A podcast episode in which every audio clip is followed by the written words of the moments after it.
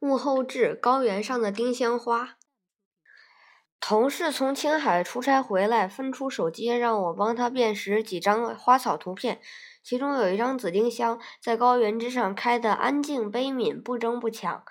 这花可真香啊，香得怪异。他跟我形容，印象之中第一次见到丁香是在苏州一个寻常巷子里，在某户的院墙之上，一束丁香。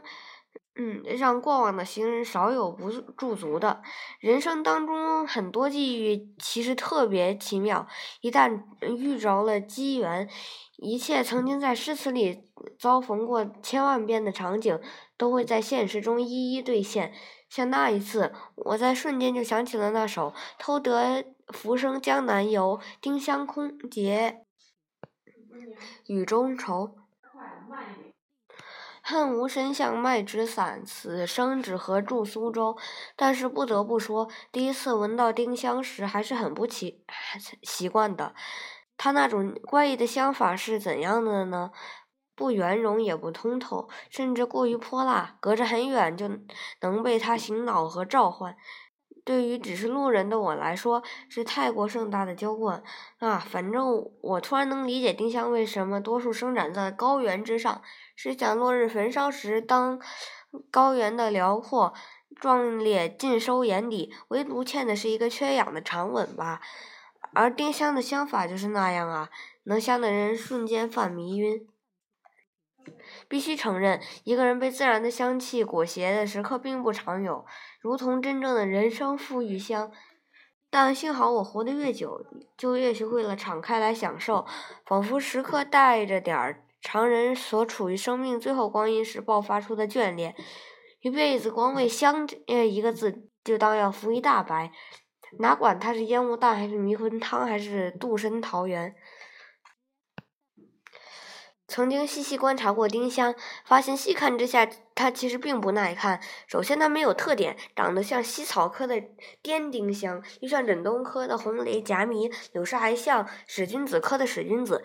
但相比起这几种花，丁香的花序很粗糙，是缺少设计感的复制粘贴，就像普通的南方女子，耳眼鼻舌都没有毛病，但组合在一起就是那么没有那一抹音韵的灵动。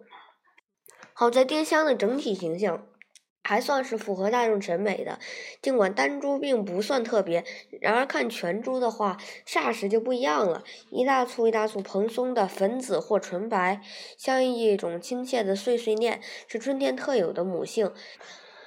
嗯，就像祖屋里老木床上放着的大棉被，虽然破败不尽如人意，但恰是生活本身的模样。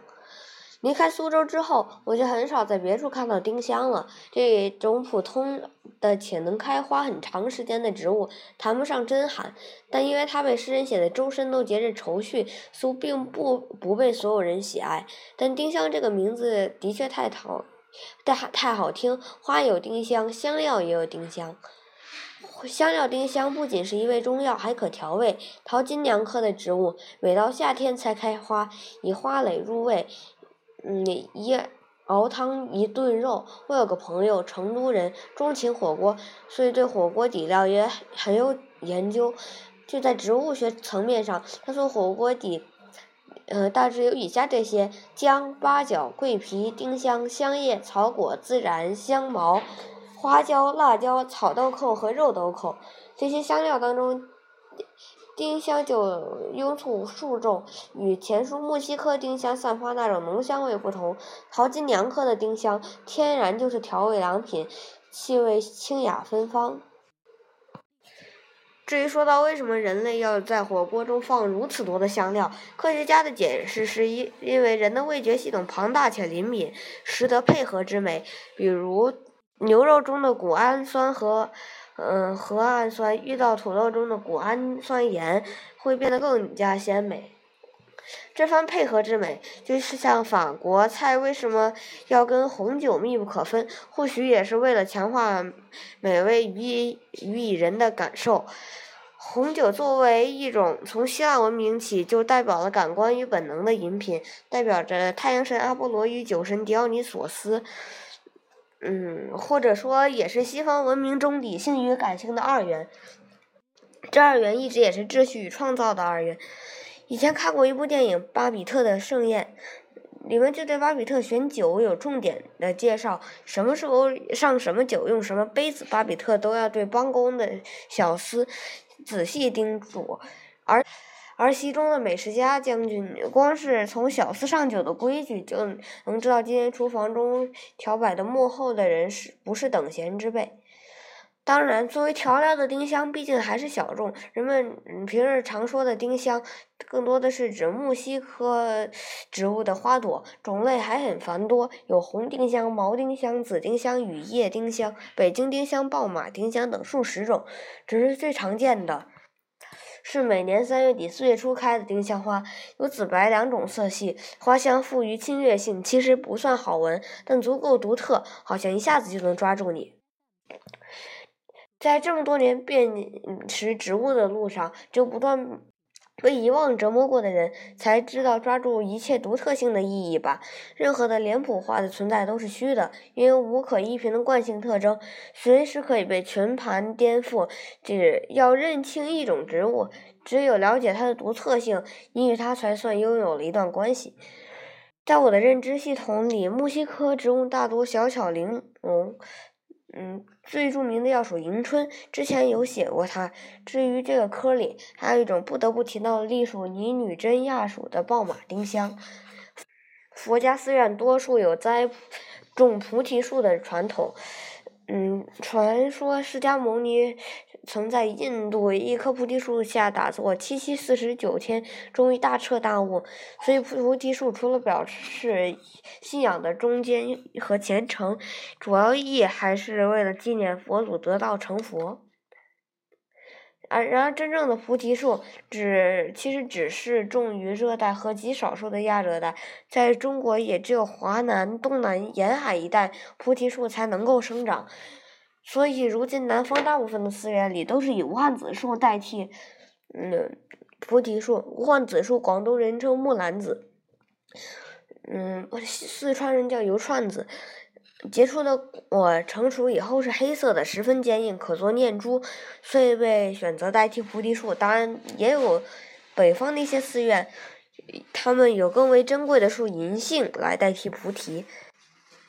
在西北一个所谓南方的才子，北方的将，西陕西的黄土埋皇上的萧索之地，无患子和银杏都不适宜栽种，于是寺院里就会选择爆马丁香来代替菩提树，并称其为西海菩提树。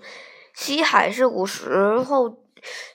嗯，对青海的代称。印象之中，我在青海瞿昙寺里见过一束至今存世最久的爆马丁香，相传是明朝洪武年间修建该寺院时栽植的，距今有六百多年。我去的时候正逢它开花，满树宝华婆娑，素然优美。后来我去青海黄忠县鲁沙尔镇的塔尔寺，也看到了一株巨大的爆马丁香。塔尔寺是一座举世闻名的喇嘛教圣圣地，属佛教格鲁派。相传，这座宏伟壮观的佛教寺院的修建，最早的起因就是一颗奇异的爆马丁香。十载，佛教大师宗喀巴诞生以后，在他出生的地方长出了一棵白毡檀树，也就是后来所说的爆马丁香。它根粗叶茂，树上生有约十万个叶子，每个叶片上都能自然的显映出一尊狮子吼佛的形象。这些树皮上也会出现许多天然身像及字迹，故名滚本。滚的意思是繁华。这理解为众多的意思，像十万身像木，这棵不寻常的白旃檀树就被当地佛教信徒誉为菩提树。